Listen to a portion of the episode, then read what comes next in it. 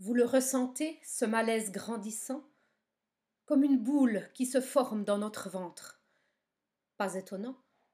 Aujourd'hui, Jésus va mourir. Il n'y a pas si longtemps, il était entré dans la ville, acclamé par une foule en délire. Mais cela n'avait pas plu à tout le monde.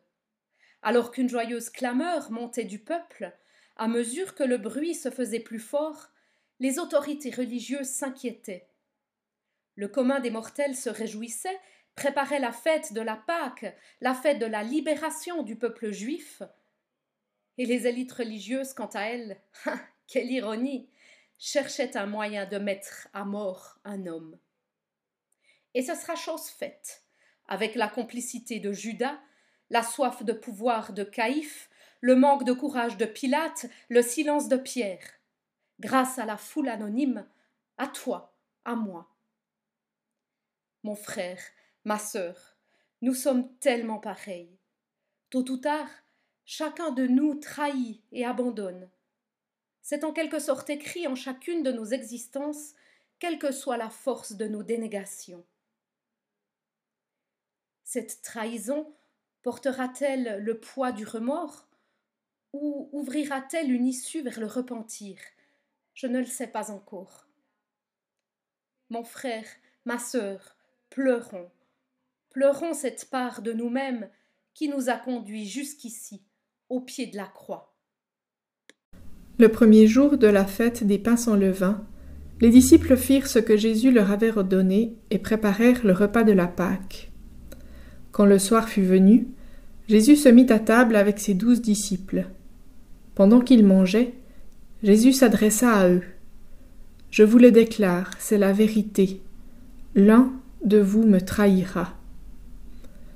Les disciples en furent profondément attristés et se mirent à lui demander l'un après l'autre Ce n'est pas moi, n'est-ce pas, Seigneur? Alors Jésus arriva avec ses disciples à un endroit appelé Gethsemane. Jésus parlait encore quand Judas, l'un des douze, arriva. Il y avait avec lui une foule nombreuse de gens armés d'épées et de bâtons. Ils avaient été envoyés par les chefs des prêtres et les anciens du peuple juif. Judas, celui qui livrait Jésus, avait indiqué à cette foule le signe qu'il utiliserait. L'homme que j'embrasserai, c'est lui. Saisissez-le. Judas s'approcha immédiatement de Jésus et lui dit Salut, maître. Puis il l'embrassa. Mon ami, répondit Jésus, ce que tu es venu faire, fais-le vite. Alors les autres s'approchèrent, mirent la main sur Jésus et l'arrêtèrent.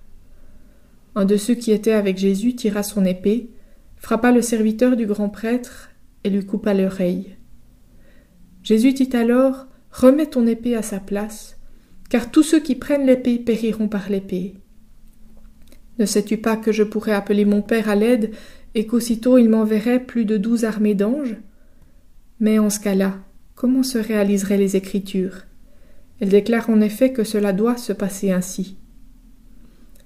Puis Jésus s'adressa à la foule. Deviez-vous venir armé d'épées et de bâtons pour me prendre, comme si j'étais un brigand? Tous les jours, j'étais assis dans le temple pour y enseigner, et vous ne m'avez pas arrêté. Mais tout cela est arrivé pour que se réalisent les paroles des prophètes contenues dans les Écritures. Alors, tous les disciples l'abandonnèrent et s'enfuirent. Ceux qui avaient arrêté Jésus l'emmenèrent chez Caïphe le grand prêtre, où les maîtres de la loi et les anciens étaient assemblés. Pierre suivit Jésus de loin, jusqu'à la cour de la maison du grand prêtre. Il entra dans cette cour et s'assit avec les gardes pour voir comment cela finirait. Les chefs des prêtres déclarèrent Il est coupable et mérite la mort. Puis ils crachèrent au visage de Jésus et le frappèrent à coups de poing. Certains lui donnèrent des gifles en disant Devine, toi le Messie, dis-nous qui t'a frappé. Pierre était assis dehors dans la cour. Une servante s'approcha de lui. Toi aussi tu étais avec Jésus, cet homme de Galilée. Mais il ne le nia devant tout le monde. Je ne sais pas ce que tu veux dire puis s'en alla vers la porte. Une autre servante le vit, et dit à ceux qui étaient là Celui-ci était avec Jésus de Nazareth. Pierre le nia à nouveau. Je jure que je ne connais pas cet homme. Peu après, ceux qui étaient là s'approchèrent de Pierre. Certainement tu es l'un d'eux. Ton accent révèle d'où tu viens. Que Dieu me punisse si je mens, s'écria Pierre. Je le jure, je ne connais pas cet homme. À ce moment même, un coq chanta. Et Pierre se rappela ce que Jésus lui avait dit. Avant que le coq chante, tu auras prétendu trois fois ne pas me connaître. Pierre sortit et pleura amèrement.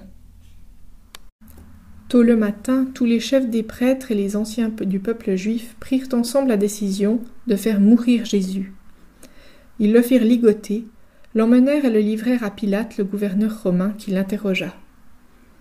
Es-tu le roi des Juifs Tu le dis, répondit Jésus. Ensuite, lorsque les chefs des prêtres et les anciens l'accusèrent, il ne répondit plus rien. Pilate lui dit alors N'entends-tu pas toutes les accusations qu'il porte contre toi? Mais Jésus ne répondit sur aucun point, de sorte que le gouverneur était profondément étonné. À chaque fête de la Pâque, le gouverneur avait l'habitude de libérer un prisonnier, celui que la foule voulait.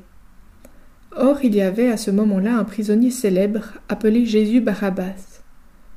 Pilate demanda donc à la foule assemblée Qui voulez-vous que je vous libère Jésus Barabbas ou Jésus appelé Christ? Les chefs des prêtres et les anciens persuadèrent la foule de demander la libération de Barabbas et la mise à mort de Jésus.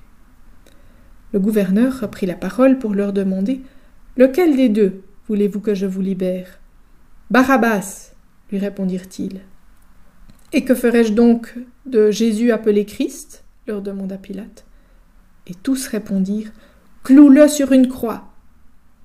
Quel mal a-t-il donc commis demanda Pilate. Mais ils se mirent à crier de toute leur force Cloue-le sur une croix Quand Pilate vit qu'il n'arrivait à rien, mais que l'agitation augmentait, il prit de l'eau, se lava les mains, et devant la foule il dit Je ne suis pas responsable de la mort de cet homme, c'est votre affaire. Alors la foule répondit Que les conséquences de sa mort retombent sur nous et sur nos enfants. Alors Pilate leur libéra Barabbas. Il fit frapper Jésus à coups de fouet et le livra pour qu'on le cloue sur une croix. Les soldats de Pilate emmenèrent Jésus dans le palais du gouverneur, et toute la troupe se rassembla autour de lui. Lui enlevèrent les vêtements, le revêtirent d'un manteau rouge. Puis ils tressèrent une couronne avec des branches épineuses, la posèrent sur sa tête et placèrent un roseau dans sa main droite. Ils se mirent ensuite à genoux devant lui et se moquèrent de lui. Ô salut, roi des Juifs Ils crachaient sur lui et prenaient le roseau pour le frapper sur la tête. Quand ils se furent bien moqués de lui, ils lui enlevèrent le manteau, lui remirent ses vêtements et l'emmenèrent pour le clouer sur une croix. Nous avançons péniblement. Nous voici en haut du Golgotha, au pied de la croix, au cœur des ténèbres. Au milieu des cris de la foule en délire, entre les crachats, les sifflements des fouets et les éléments déchaînés, nous entendons le silence de Jésus. Nous ressentons sa peur quand depuis la croix il implore son Père. Mon Dieu, mon Dieu, pourquoi m'as-tu abandonné? Nous frissonnons à son cri de souffrance au moment où il meurt. Ô douleur, voici que son cœur tourmenté tressaille. Comme il est sombre, comme pâlit son visage, il souffre toutes les peines. Il doit payer pour des fautes qui lui sont étrangères. Et avec le centurion romain, nous comprenons. La croix fait toute la lumière sur notre humanité. Aujourd'hui, nous savons ce que c'est que d'être enfermés dans nos limites humaines. Alors nous crions au monde notre besoin d'être libérés. Libérés des pressions qui s'exercent sur nous, libérés de notre jugement méfiant, libérés de notre culture du cynisme, de notre déplorable sens des priorités. Nous avons besoin d'être déliés de nos entraves pour avancer, pour grandir. Aujourd'hui, plus que jamais, nous confessons notre besoin d'amour, notre besoin des autres. Nous crions notre besoin essentiel de ne pas être seul, de ne pas être abandonné. Et aujourd'hui, nous sentons bien qu'en quittant le pied de la croix, rien ne sera plus jamais comme avant. Ils arrivèrent à un endroit appelé Golgotha, ce qui signifie le lieu du crâne. Ils le clouèrent sur une croix et se partagèrent ses vêtements en tirant au sort. Puis ils s'assirent là pour le garder. Au-dessus de sa tête, ils placèrent une inscription qui indiquait la raison de sa condamnation. Celui-ci est Jésus, le roi des Juifs. Deux brigands furent alors cloués sur des croix à côté de Jésus, l'un à sa gauche, l'autre à sa droite. Les passants l'insultaient, en hochant la tête. À midi, l'obscurité se fit sur tout le pays et dura jusqu'à trois heures de l'après-midi. Vers trois heures, Jésus cria avec force Élie, Élie, lema sebartani, ce qui signifie Mon Dieu, mon Dieu, pourquoi m'as-tu abandonné? Quelques-uns qui se tenaient là l'entendirent et s'écrièrent Il appelle Élie? L'un d'eux courut aussitôt pour prendre une éponge, la remplit de vinaigre et la fixa au bout d'un roseau, puis il l'attendit à Jésus pour qu'il la boive. Et les autres dirent Attends, nous allons voir si Élie vient le sauver. Jésus poussa de nouveau un grand cri, et il mourut.